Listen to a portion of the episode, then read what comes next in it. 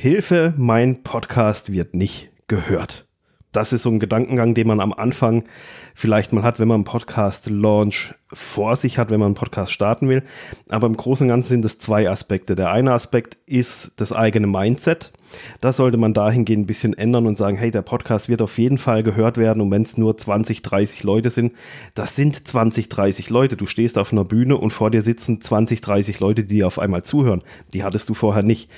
Also von dem her ändere dein Mindset dahingehend, dass dein Podcast auf jeden Fall gehört werden wird.